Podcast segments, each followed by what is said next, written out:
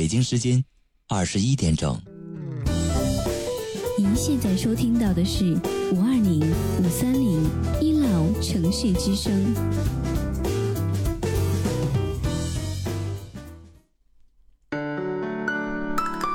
您现在收听到的是五二零五三零一楼城市之声。我爱你，我想你，我想你。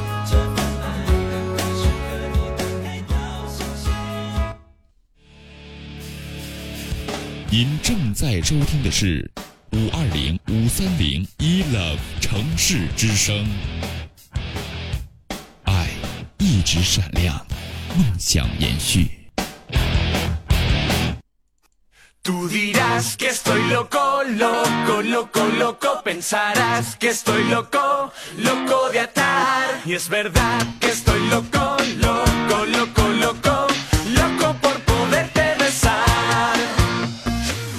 Hello，各位亲爱的听众朋友，大家晚上好，欢迎在北京时间二十一点零一分继续锁定五二零五三零一楼城市之声。在接下来的一个小时时间里，继续是由老 T 携手本档导播我们的盒子为你送上来的吐槽二零一三。嗯，在明天啊，就是我们的 Merry Christmas 圣诞节的平安夜了啊。然后这个消息是非常的让很多的年轻人为之一振的，因为有的年轻人已经现在开始了比较惆怅的一方面，那就是找不着房子。在现在今天出了一个大帖子，就是在锦江、呃如家或者等等快捷酒店已经没有房子了。所以说，在今天的时候，一定要想办法，在你的平安夜当中，不仅仅只有开房能够度过，啊，所以说，年轻人们啊，我们可以放眼于未来。现在不知道为什么啊，经过了这个呃很多年的一种发展，从七十年代到八十年代，从七十年代我们只知道一个节日叫做新年，因为别的节日我们突然发现过了也没有什么太能过的东西，无非放假几天。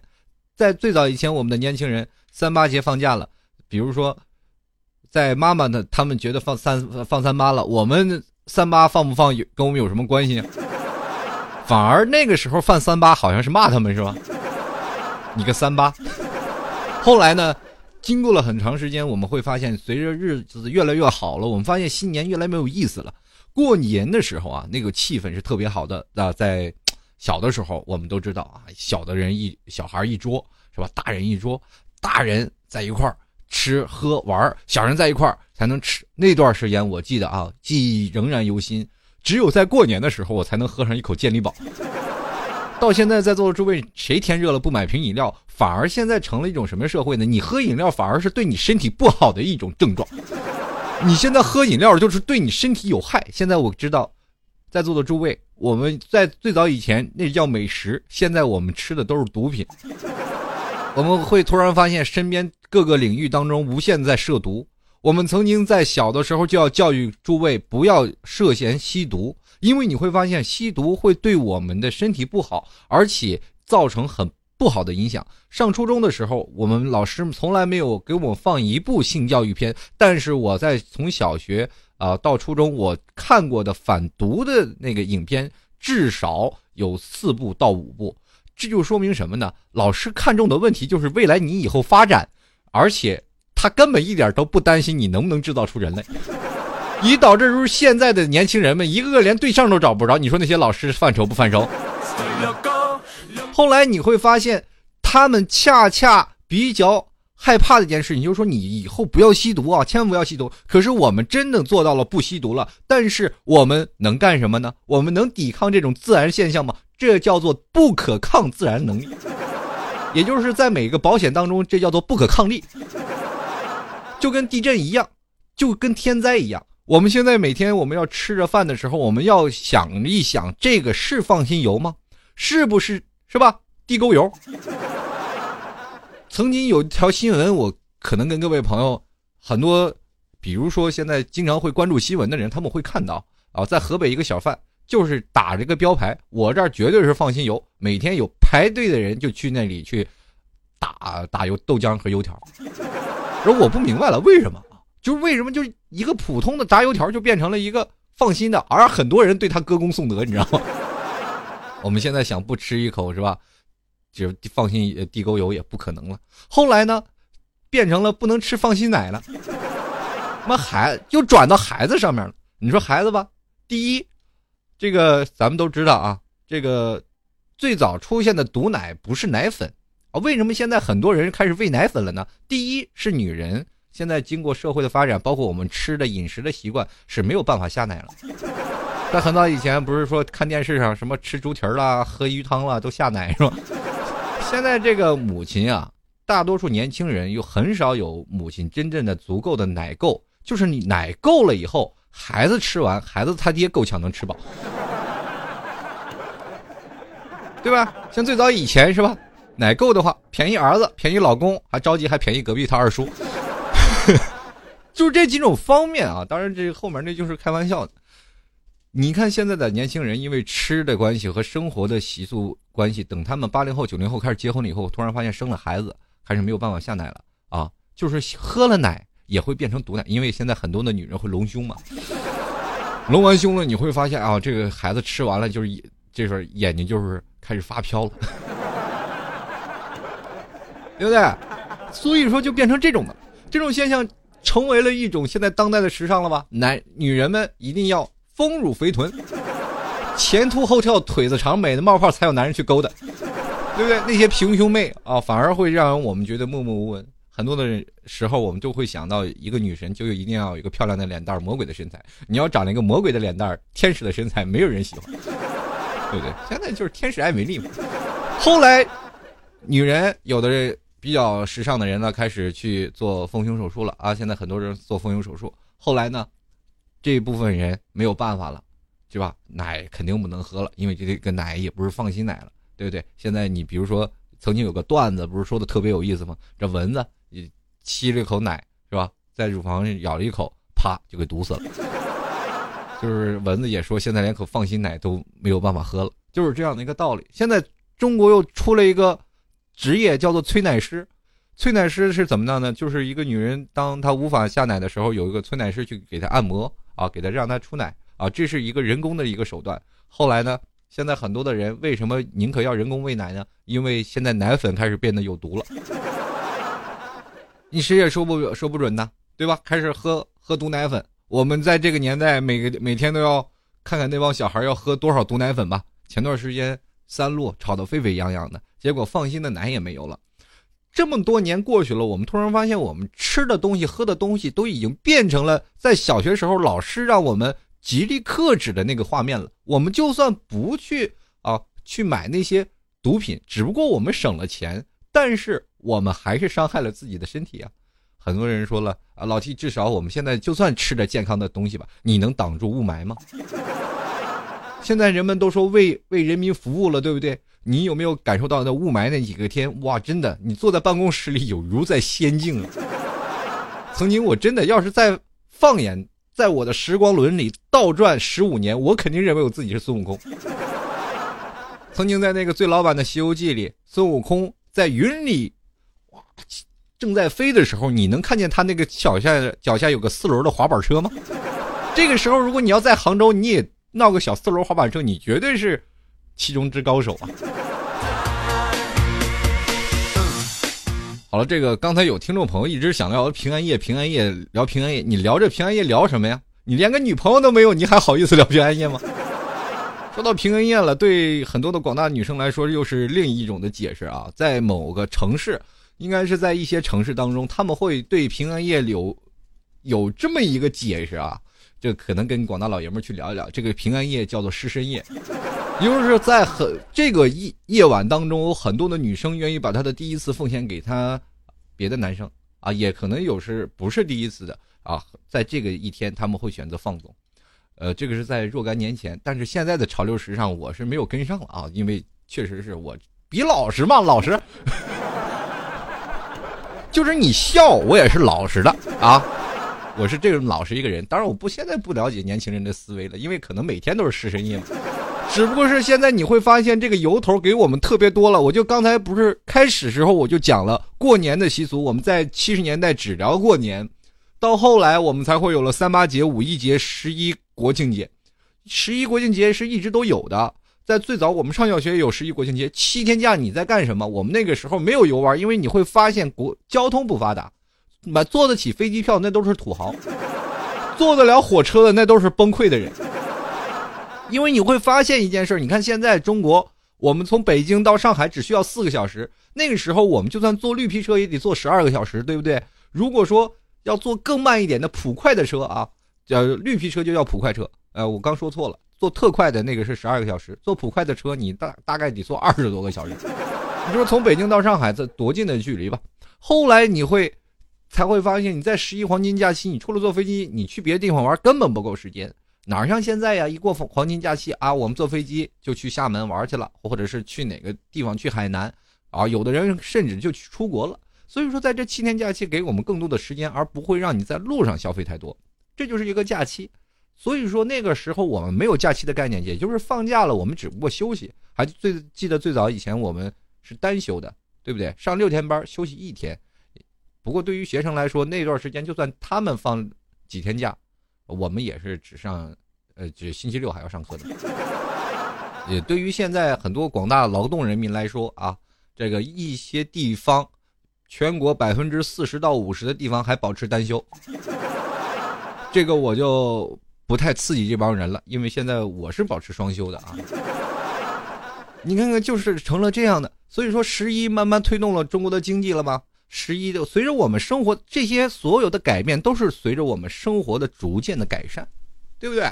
我们生活开始慢慢的有所改善了。我们突然发现了，不仅仅是过年才能喝汽水，不仅仅是过年才能买新衣服。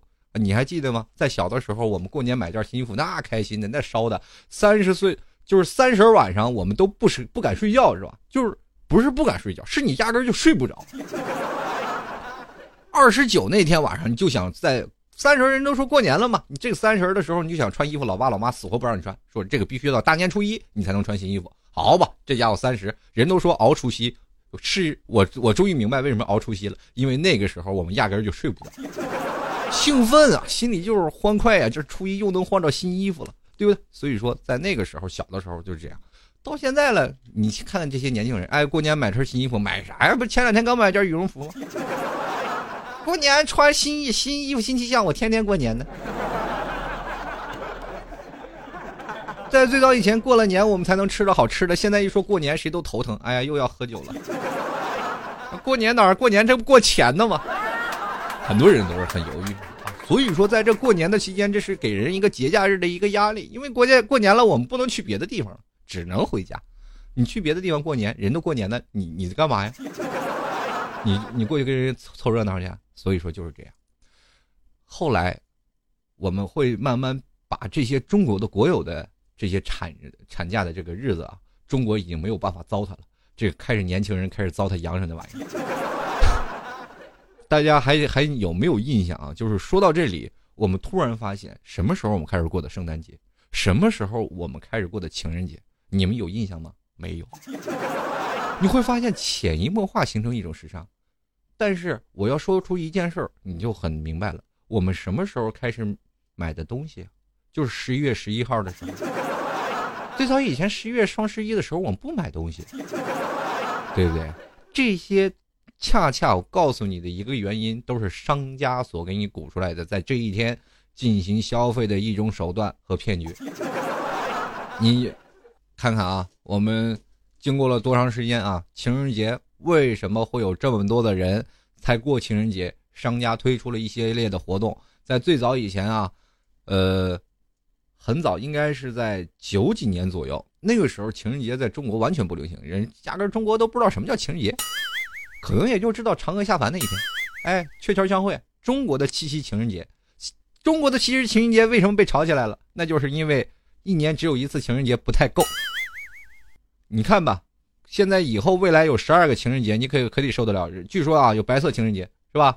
白色情人节，然后还有正统的情人节，还有什么中国式的情人节，然后什么红色、黑色各种颜色的情人节都有。反正十二个月，每一天都每一个月都有情人节，男人你就准备作死吧，你就。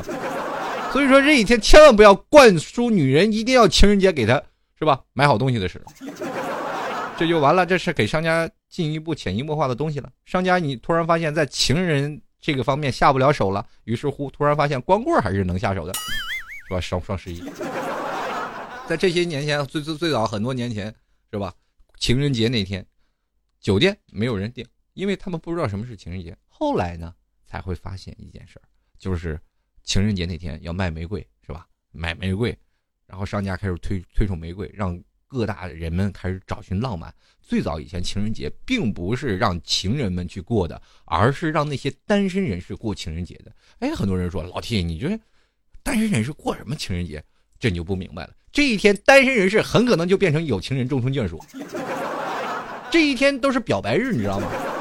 过情人节，很多人在马路上成双成对的，突然发现情人节。我告诉你，你如果在情人节表白的时候，会远远超乎你的想象啊！因为你在马路上，很多人走在路上会很受刺激，你知道？凭什么他们成双成对，就我自己一个人过了一个、两个、两三个情人节，天天就给人上眼药，对不对？所以说，在这个阶段，你不管是什么样，你要想造福一方，你领着你的男朋友，再拉上你的闺蜜，再去给他介绍一个，给你的闺蜜，比如说是单身，让你的闺蜜介绍另外一个男生，啊，他们俩可能很快就能谈成，而且相亲的距离要大大的提高。您如果要是在平时，可能完全没有这样的机会。后来呢，商家就突然发现了，哎，情人节还是很好的，就给你，哎，各种套套餐优惠，是吧？在情人节这儿吃饭的时候，给你拍张照片留念。有一次呢，我和我哥们儿情人节那天说是火锅打折，我俩那那那段时间单身呀，没办法去那火锅，哎，这打折。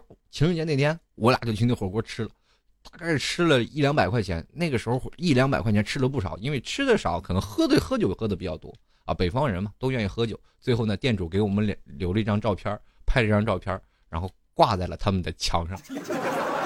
那个时候不流行基友一说，但是如果你要放在现在，如果还在那个墙上，可能在座的诸位啊，你你也知道那种的感觉不是太好，是吧？就变成情人节，你就是好成好基友。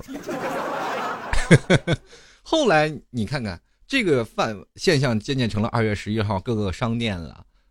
第一开始是酒店推出的业务，但是恰恰没有想到啊，没想到最大的获利点是酒店。在情人节这一天，你说住酒店的人有多少吧？各大酒店全部爆满，对不对？后来我们才会发现，商家又会推出一系列的活动，以至于导致圣诞节也没有放。现在的诸位，你去想想，每个年轻人是不是要给一个借口？如果一个男生想要突破女生的最后一道防线，说今天是什么节日？所以说，在某个节日的时候，每个光棍都在哭嚎：“哥们儿，你下手轻点儿对我老婆温柔点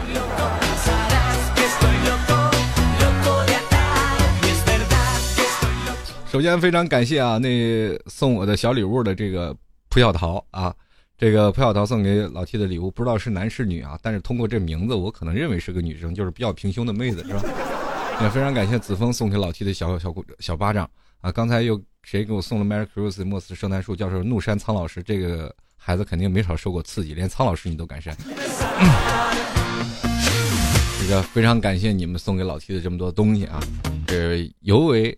感谢，那我们继续回来啊。刚才还是聊到了这一点，说到这个平安夜为什么会有这么多人去开房啊？那还是因为这男人要给自己一个由头。为什么要说男人呢？很多男士就特别反抗老 T，说老 T 你不能说男人，你有时候也说说女人。你要想到这一点，这些东西的始作俑者大部分是女人的。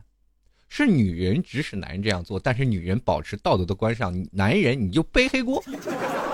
有的时候，女人在这个时候叫做师深夜，其实是让你们男士是主动去搭讪的。很多男人说，在这一天当中，他们一定要把黑锅背到底。往往很多的事情，我们总是看到一面啊，男人总是邪恶的，女人总是是吧，青春凌厉的。但是在很多的女人的内心方面，还是想渴望。得到另外的一方，但是女人天生就是比较矜持的人，他们走的是内啊，而不是外。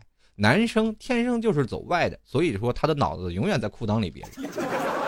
女人现在未来是感性的动物，每一次在师深夜的时候，如果说一个女人跟肯跟你开房去发生一夜情的话，那说明你这个人有足够的魅力。这个时候你应该高兴，只要你发生过一夜情的男生，你就应该知道会有女人喜欢你。所以说，当你。找不着女朋友的时候，你要回想一下，曾经是否有女人跟你真的是去开过房？如果要真开过房，那就说明你是真的有魅力，因为你会发现一件事儿：男人不管女人再怎么回事儿，他们总是在完事儿的时候才后悔。女人是压根儿你在一起是吧，还没有发生之前，她就会把所有的事儿都想得很通透。哎，看顺眼了，她才会跟你在一起，要不然她压根儿连鸟都不鸟你，对不对？你也别说开房了，你就是连摸个手，他都觉得恶心。这就是这样一个道理，男人总是这样嘛，事后后悔嘛。每次当爬起来的时候，总是啊低头脑袋，为什么？为什么？为什么长这么丑我也要这样？他事儿前他从来都不想，他事儿前总是就一个方向，开房，开房，开房。所以说啊，这种男生，男生就叫做什么呢？精虫上脑，理智冲破了自己的大脑。完全没有理智啊！现在演变成这样的一个节日，每个节日都被现在年轻人给毁掉了啊！呃，现在至少情人节被毁掉了。这个现在平安夜要也要被毁掉了。大家都知道为什么叫平安夜要开放吗？因为这个夜一定要平安度过，也称之为安全。所以说，在这个这一天，很多女士称之为失身夜啊，啊，失身夜在不同的时间、不同的地位都有哦不同的位置啊。为什么我会这样说呢？因为比如说你要在深圳，它的失身夜好像是在除夕夜，那么在有的城市，它的失身夜是在这个，比如说像嗯圣诞节的平安夜这一天，那么有的城市呢会在。情人节的这一天，所以说师生夜在不断的推移，在不同的城市都有不同的文化素质和背养。你如果在一个地方，你首先一定要了了解到一些地方。刚才这个谁这个名字我不太熟啊，他说这个老 T 啊，老 T 叔叔，我老爸刚才在旁边呢，你看过来人。这件事儿就是这样的一个过程啊，所以说现在的年轻人啊，一定要懂得。这又不是什么坏事，在座诸位啊，现在年轻人就是这样，看得了，看得了耍流氓，但自己耍流氓的哦，自己能耍得了流氓，但是看不了流氓，都是这样啊。你首先你要明白一件事儿啊，我为什么要这样的去说？年轻人现在太矜持了，矜持到一种什么地位，令人发指。他该嘚瑟的时候不嘚瑟，不该嘚瑟的时候瞎嘚瑟。有的人呢，在网上议论的就是各种的批评。各种的评论，他从来不说自己曾曾经在哪个地方猥琐的看着片的情情况，他也从来不敢说自己猥琐的跟哥几个一起在讨论什么什么时候，他也从来不讨论自己曾经跟多少人发生过关系。但是当他看到了别人这种现象的时候，在这一代年轻人当中，他们会主动站出来对他们进行口头的批评，而且批评的特别严重。啊，就像老 T 这样的人，我会批评的很。现在年轻人比较自私啊，比较自立，但是其中还不乏另一种的情况，叫做内敛。我们突然发现，现在年轻人对于现实当中我们不敢说话了，但是在网络当中我们可以大谈其谈。很多的听众朋友，你会发现有一这样的一种现象：如果你在现实当中跟一个男人或者跟一个女人，就是陌生的异性，你去跟他聊天的时候。你会发现你无比的羞涩，反而不知道怎么开口，特别紧张，天天就是哎呀，应该怎么跟他说话呢？这是我心目当中的女神，没我现在说话就紧张，所以说你就丧失了现实沟通的能力。这个时候，你把一部手机给他，然后给这个女人一部手机，你会发现这个男人聊天的又风趣又幽默，而且不乏让你看着手机就傻笑。其中这部分男生大部分很多，我看过很多的男生就这样的聊天啊。就是说，他的嘴油嘴滑舌，可以到另一种境界，就可以让这个女生在摄像头那边把衣服脱掉。你完全，你就会超出了你的想象，这个男人是怎么做到的？可是，在现实当中，你看着他的无比淫淫秽的笑容，你就知道这是一个活脱脱的屌丝啊！如果说，任何一个女人看到他现在的样子，绝对不会再看他第二眼，明白吗？夸夸其谈在网络当中形成了一种现象，很多的人文笔非常好。所谓的文笔，并不是你的写作能力，而是能在语言当中所突破的一种魅力。很多的人啊哦呃呃，呃哦啊，这些人聊天永远聊不上。比如说像老 T 这样，我聊一会儿，我就会发现我该聊啥，我不知道该聊什么。突然他们，我看他们那些高手聊天，我真的是看了一个小时啊。他跟一个妹妹，就是摇一摇的妹子，他们俩聊天的时候，当时我真的特别震惊，就是怎么聊呢？怎么说话？这哥们儿他都有话题。这个时候，就是作为主持人的我，脑子思维反应能力已经非常的快了，我能跳到好几步。但是他通过聊天的情况下，就远远超过我这一个思维活跃的主持人。在我很多的时候，我就认为，如果要是我聊的话，肯定词穷了。他依然能跳到另一件事上，让这个女人回复：“你太幽默了。”这个时候会勾引到对方，我迫不及待，我们什么时候见一面呀？真的，这个人就会说：“哎，你来找我玩吧。”我就在想啊，我平时我也在摇一摇，我怎么摇不到一个这种呢？突然你会发现一种啊，很多人说认为摇一摇都是骗人的，在或者是附近的人都是骗人的。为什么我们找不到？那是因为你嘴不到位。任何人他们在第一时间都有一个第一个思想的评判。当你在思想当中认为他是一个幽默的人，通过网络互联网当中会给我们直接的第一个印象不是你的长相。而是你的人格魅力，他就会自己给自己脑补。说到脑补这个过程，现在形成了年轻人当中的一种现象，叫做白日梦。在最早以前，老爸老妈说你们现在要务实一点，千万不要做白日梦。做白日梦的人往往是夸夸其谈，是一个社会的理想家，永远做不成。我告诉你，最早以前，中国共产党就是切切实实的理想主义，最后不是照样拿下了中国吗？很多人会认为。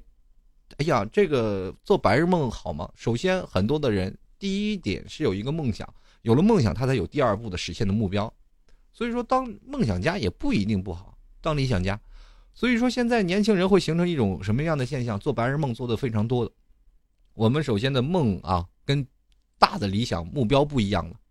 我们所谓的我们的国家、我们的党，他们想的目标是很远的，对不对？想的是全民的。啊，全国的这样的一种文化，啊，一种信仰，或者是一种的精神，或者是另一种啊，称之为主义，他们就称之为主义。那么我们现在的年轻人称之为个体的白日梦是怎么回事呢？个体的梦想那是什么？那就是关注在每一件小事上，包括在聊天这件问题上。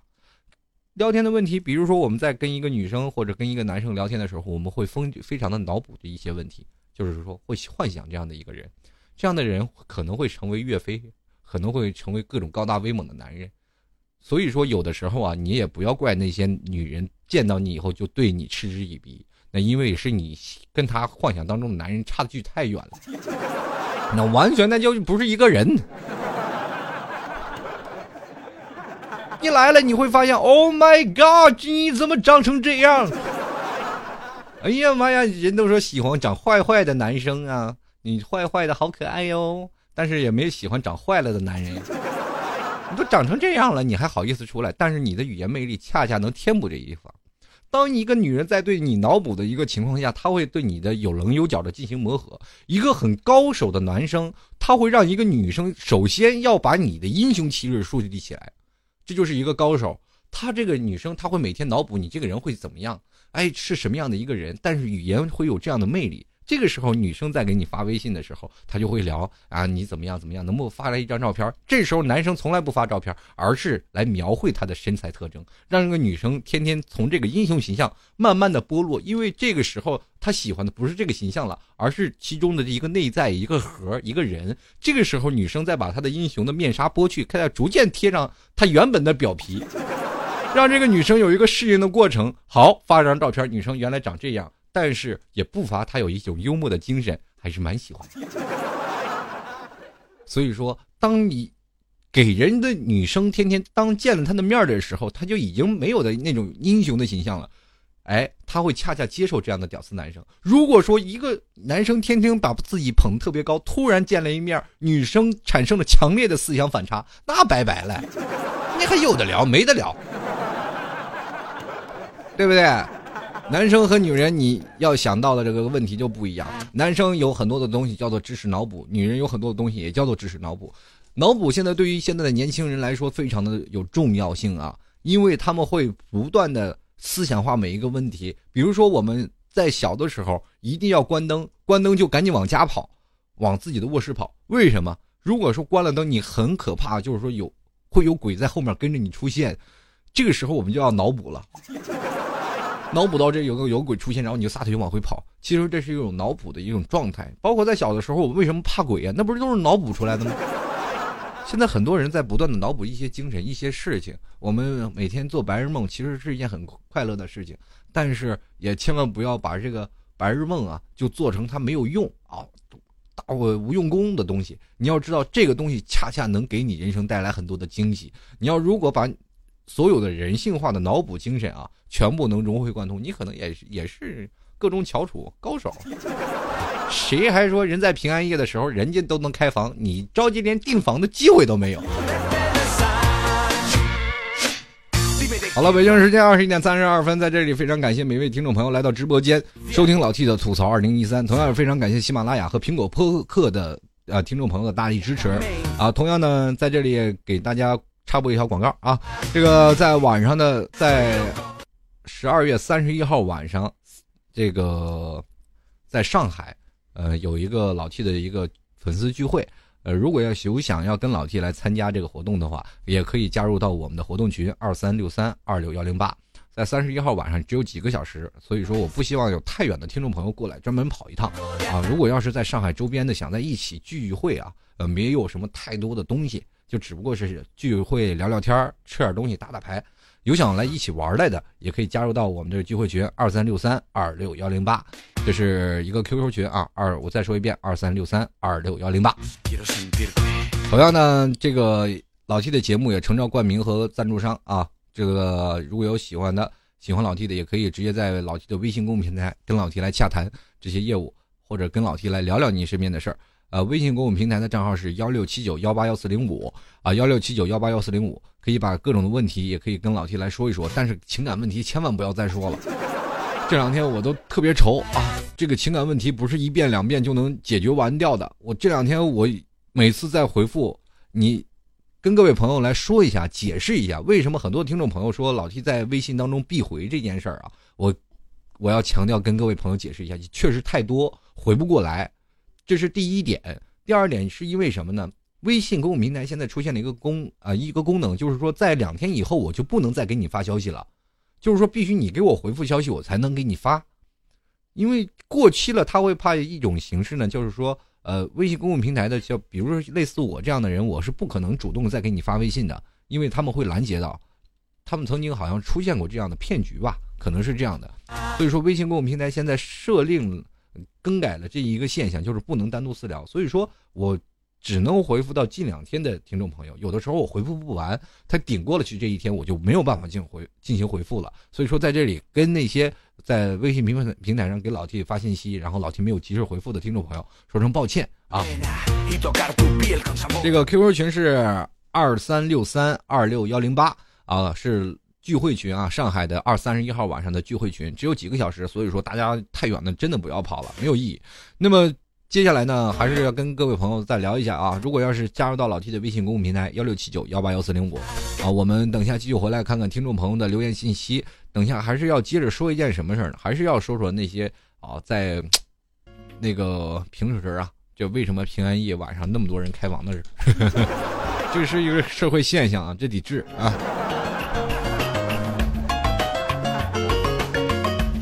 这个有个叫做威廉奎恩的听众朋友啊，这威廉奎恩的听众朋友在微信公共平台跟老 T 说了，他说：“老 T 你好，我是九零后的汽车销售员，挺喜欢听你节目的，这个压力也小不了多少。就是听你的节目以后呢，嘴也损了。我有一些朋友问我一些感情上的问题，说她男朋友怎么地怎么地，我就说是啊，分了吧。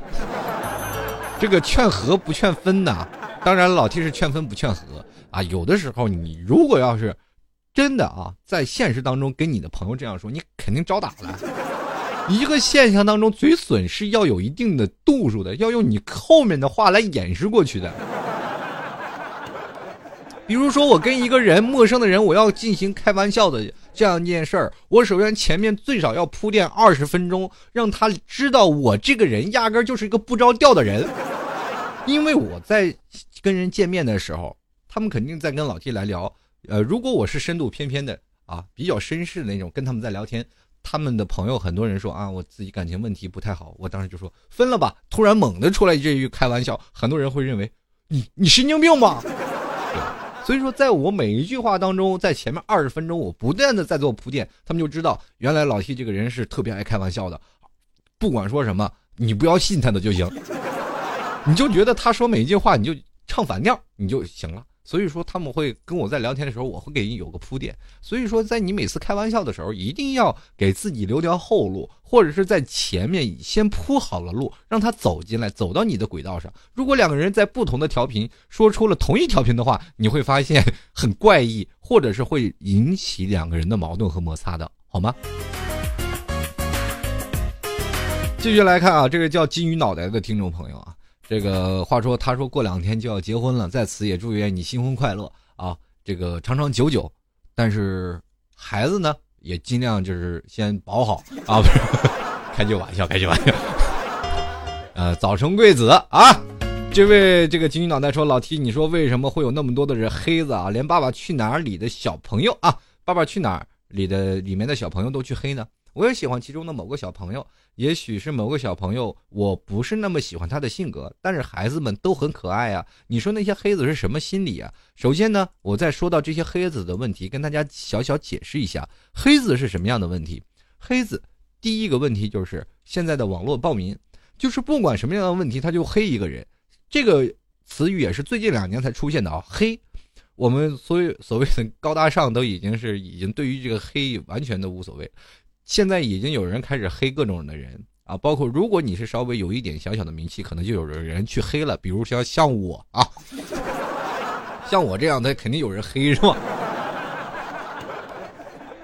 啊，就很多人对我产生了鄙视，呃，我我很开心。其实，在这里啊，就是说，在黑一个人的时候，他们第一点出于羡慕和嫉妒，在人生活当中，羡慕和嫉妒占黑人的。就是黑这个人的里头是有百分之几呢？百分之一到二左右，并不是很多。很多人说都是羡慕嫉妒恨，没有，才占百分之一二，可能会对这个人有一点小小的嫉妒和羡慕，但是这完全不是黑人的一个借口和理由，呃。正因为是对这人有一个小小的呃这个嫉妒和羡慕，所以说他才会对他产生了一种崇拜心理。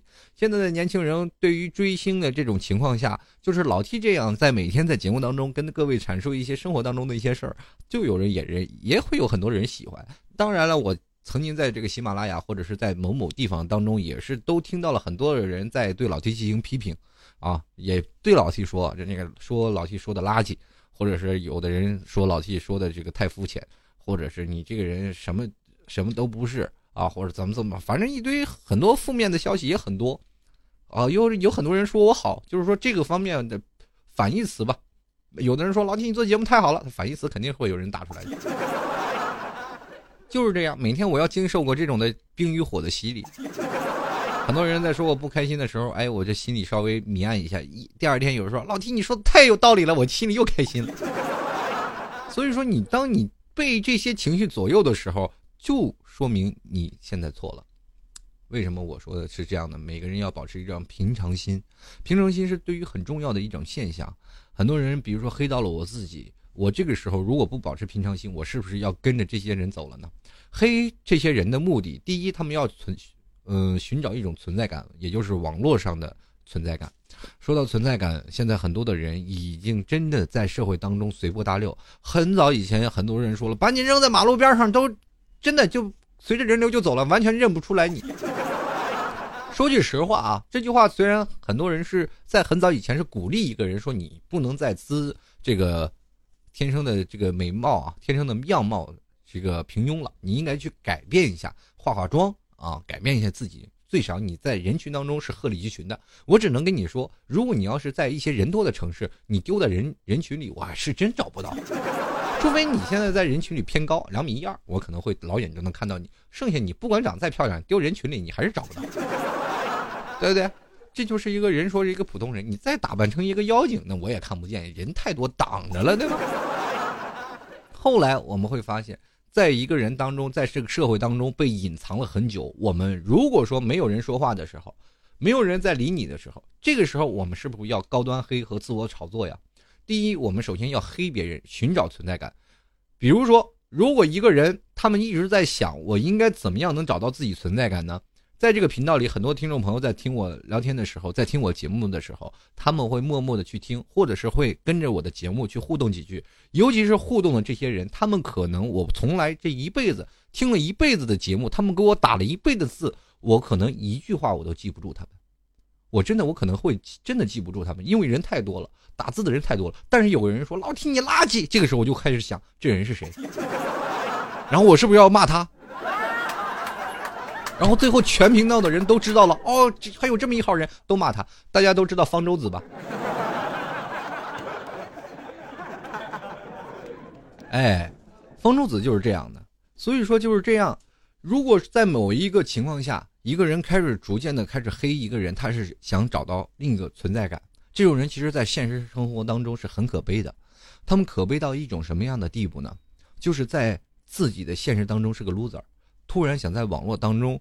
想有一番这样的东西，哎，在现实当中他进行评论，他可以有自由言论，他可以客观的评价一个问题。在某些情况下，我可能要做你做不到，就是说你做不到的，我可能能做到，只有一点，他不是全都能做到，而且他有逐渐的审视能力。就像在座的诸位，咱们可以看到很多的，比如说做春晚春节联欢晚会，春节联欢晚会出来的时候，很多的最早以前人每天坐在家里都是看。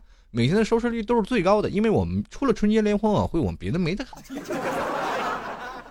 一年就是这样。后来怎么做呢？后来现在的人开始对春节联欢晚会各种吐槽，网络上现在很多人都是一直在骂，每一年都在骂春节联欢晚会。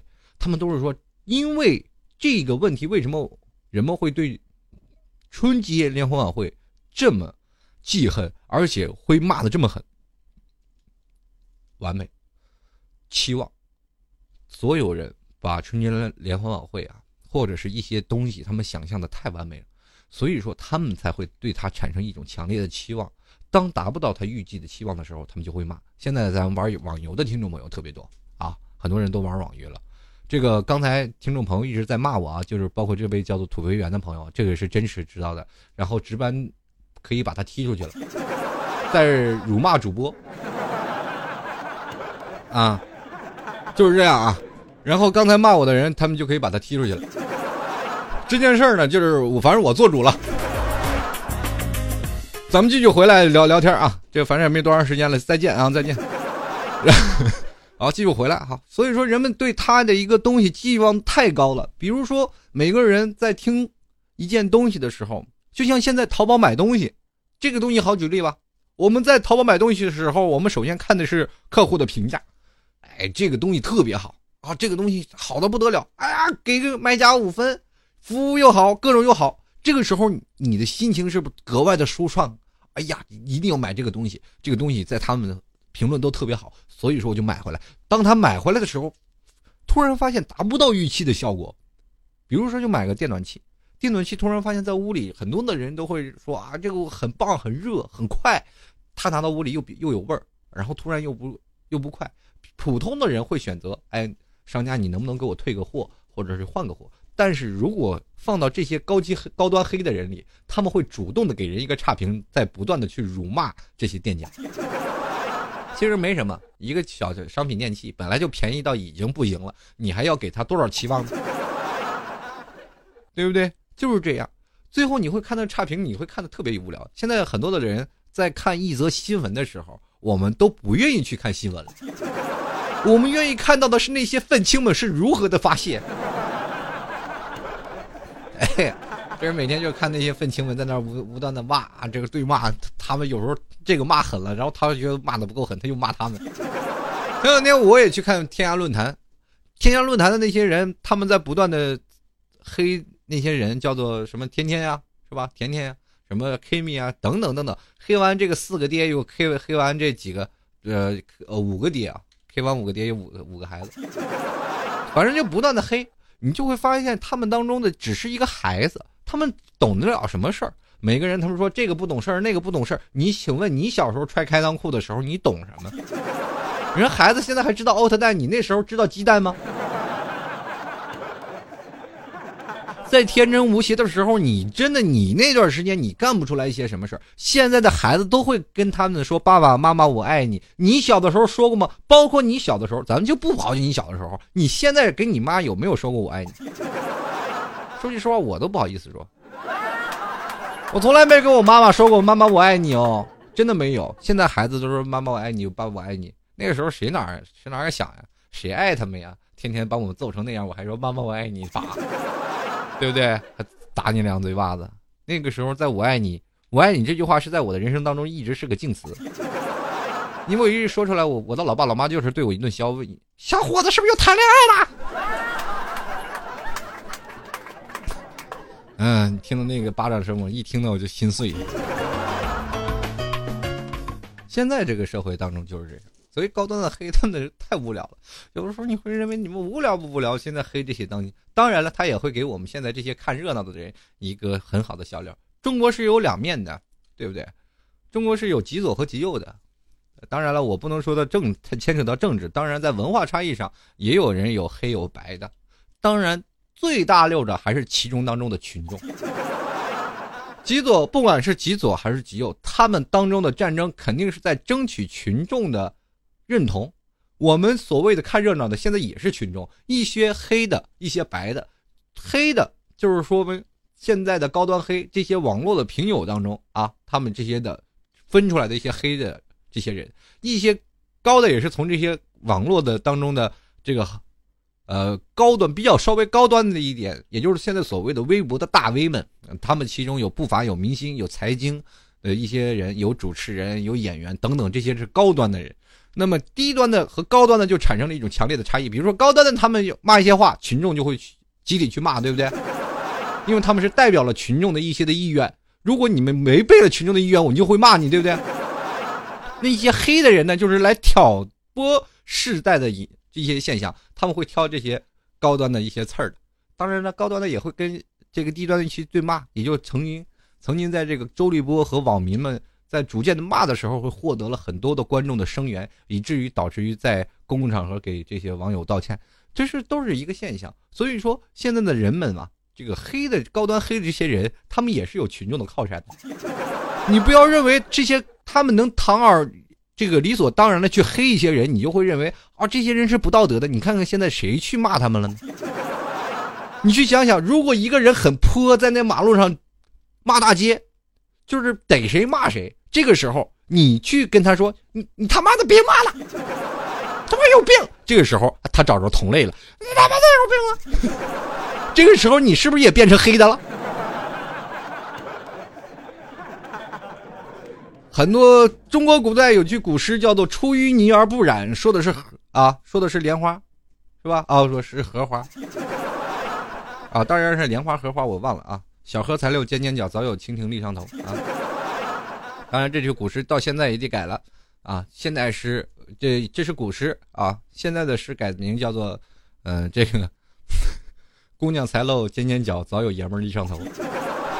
现在的男人太找不着对象了。出淤泥而不染的情况下，对于现在的人们来说，已经肯定不行了。社会就是大染缸，你跳进去，出来就是换种颜色。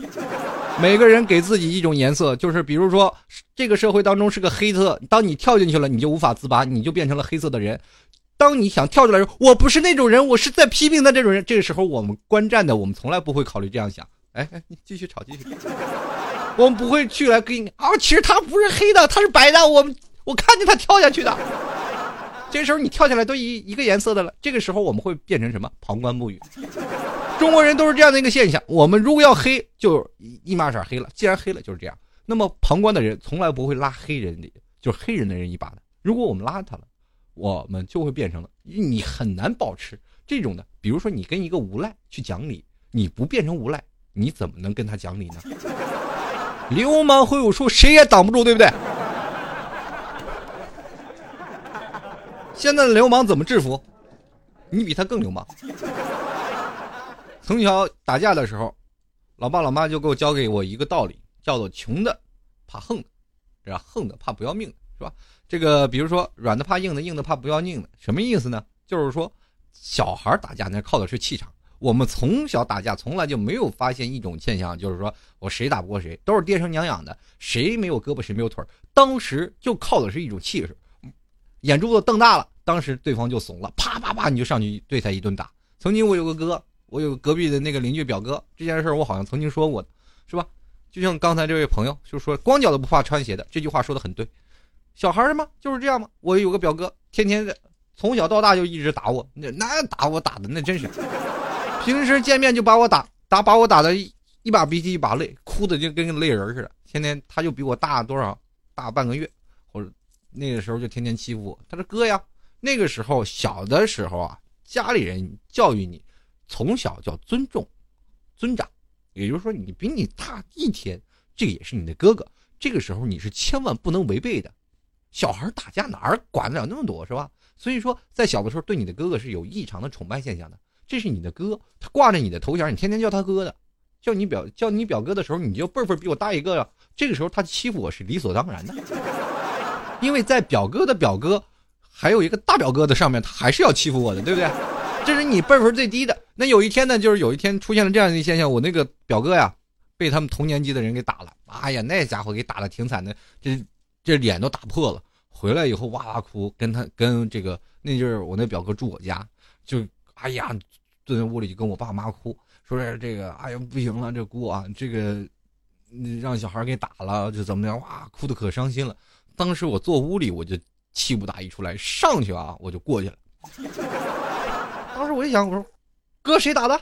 然后我那哥说，哎呀，你去边去啊！当时凶我的，去边去，没你事儿啊！我当时我就没说话。最后听他跟我妈讲述那些他被打的经历的时候，我生气啊！你把我哥他也敢欺负，我就出去了。啊！我就出去，我去一开门，一开门一看那几个小伙伴啊，就三四个人还在那站着呢。当时我一吼子，谁？那王长强是谁？这那个人当时他站起来了，我你看我当时那么气汹汹的时候，手里还拎着一个小棒子，你知道吗？当时小孩打架就是看的气势。当时我管那三五人，就是我往那一站，气势气势凌人，小孩当时就怂了。我过去打他，那小孩基本都不会还手。过去就给那小孩一顿敲，敲完了以后，哇，嘚嘚嘚瑟瑟的回来了。哎呀，这家伙开心是吧？我哥这回就是我给他出了气了，是吧？你看我哥你也敢欺负，当时我打呀，敢欺负我哥，那是我哥，打他一顿打。开开心心的我就回了家，还吹着小哨子，然后？回到家里一开门啊，说哥没事，我帮你把那小子给收拾了，现在哭哭爹抹泪，在在那已经被我收拾，以后他也，哥你以后他他敢打你，找我。当时我哥。听完脸都绿了，面子上挂不住呀！你去想想，当时他又把我拎到客厅，又把我收拾了一顿，这实在不敢想象这悲惨的童年记忆。我我当时也无法想象，就是我我帮你揍他了，你干嘛要揍我呢？后来才想到，中国的这个面子现象是博大精深。啊，你永远无法想象自己的哥哥为什么会因为那个时候我帮他出气，他还打我。后来我就变得更加的软弱了，因为我发现这社会当中当好人不容易。你要人说学好的很很难，但是学坏了特别容易。你终于明白了是吧？后来我才终于明白，这是一个面子问题。我让我哥没有面子了吗？所以说就是这样，在现实当中，每个人在一个。尊处于社会现象当中，由于我们在网络当中有了更多的发言权，我们在社会当中有了更多的出现的意识，很多人在网络当中获得了成功。比如说平民的偶像，像凤姐一样，惊为天人，很多人会对她产生一种膜拜的心理，因为这个凤姐在现实生活当中是处于平民的表象。很多人很长时间人说郭德纲，郭德纲是怎么火的？也就是因为互联网，在这些炒作方面，我们有更多的人、更多的媒介听到了他的东西。如果说没有了网络或者现在这样的传播平台，老 T 仍然是一个默默无闻，就是一个人说话，只让周围的朋友圈开心的人，对不对？当然，现在也是一个默默无闻的小主播，但是我仍然很开心，在这样的一个年代当中，还有这么多的听众朋友还跟我在一起，能够互动，能一起聊这样的事儿，放在十年前，我是真的不敢想象的。因为你会发现，我从来都没有感觉到。从您的小时候有一本杂志，说老 T 是 B 型血啊，老 T 是 B 型血。当老 T 哪天就病危的时候，希望有人来给我献血啊。碧英姐啊，碧英姐的职业其中有律师啊，还有一个就是主持人。我这辈子都没有想到我能做主持人，但是后来真的就做到。我到后来我也没有想到，到现在仍然能做主持人。这这件事儿当中，就是只是因为做了一个很让很简单的决定，后来就走到了这条路上。更多的一种现象是一种坚持，每个人能够坚持到这条路上，因为在这条路上跟我老 T 一起走的人很多，确确实实跟我一起崎岖并肩的有更多的听众朋友，有更多的主持人，他们都在走。我的身边的听众朋友也是不断的在流失，又有新的血液注入进来。我一直在坚持，坚持到最后，还有听众朋友喜欢我、理解我。这个时候我就是非常开心了。所以说，人生当中不能应该只有梦想，我们还要坚持。网络这个平台应该散发更多的正能量，而不是我们在不断的在黑一些人，在散发一些负能量的情况下才能凸显自己。我们人生当中有很多种选择题，我们不能只选择一项而逃避了我们在社会当中立足的根本。啊，所以说我在这里也要呼吁一下，现场每位听众朋友，不要是因为一件事儿，我们就要选择去谩骂。去要去否定他，当你否定的时候，你要确定你能否坐在这个位置上。如果你在坐在这个位置上，可以，你去否定一个人。当你没有做到，请你闭嘴。这就是最简单的一件事儿。很多人在批评一个人啊，包括老 T 啊，就咱们做个最简单的一个比喻，我不能拿我自己做比喻，这个有点夸大了。就是比如像很多的人在黑 K 米那些学生的时候，啊，K 米那些呃小孩子的时候，就比如说像《爸爸去哪儿》比较火了吧，现在。当这些人开始不断的黑的时候，我想问你小的时候是在干什么？是不是你因为没有他的生活你才去黑，或者是你怎么样啊？小孩子不懂事儿怎么样？你在那个时候你能记起你那个时候干嘛了呢？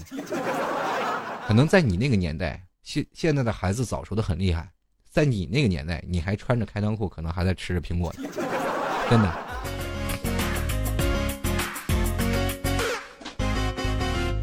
你永远无法发现，现在一个小孩都可以玩 iPad 或者玩什么。我们在那个年代，你能在完整的，就是捏出一个土克拉。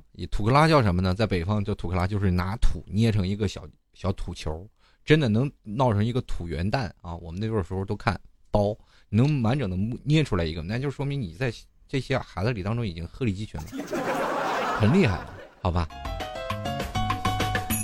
所以说，现在人们都要保持一种平常心，好吧？这个北京时间二十一点五十九分，转眼间又要跟各位朋友说声再见了啊！这个明天晚上平安夜，老七要是过一个平安夜去了，所以说明天晚上没有节目哈，跟各位朋友说声抱歉。如果想要跟老七来上海聚会的，也欢迎加入到上海的聚会群二三六三二六幺零八二三六三二六幺零八，加入这个群里，跟老 T 们这个助理啊去商讨一下，您说在这个聚会的一些细节。啊，当然了，老 T 在也是在聚会群里，有什么问题也可以咨询老 T。嗯，同样也是非常诚招啊广告商和代理，呃和冠名的。如果要是有这些听众朋友想要进行冠名赞助的，也可以直接加入到老 T 的微信公共平台幺六七九幺八幺四零五，跟老 T 进行洽谈。好了，北京时间二十二点整啊。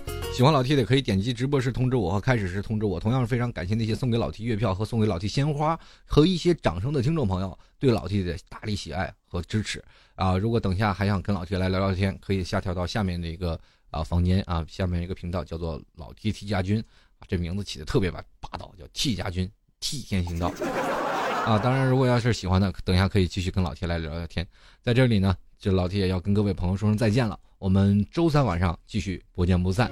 呃，下面的一档节目继续是由我们的隐隐为你送上的城市夜航。我们明天晚上祝各位朋友有一个美好的平安夜。当然订不着酒店的朋友，那么我这儿不提供酒店的住宿啊。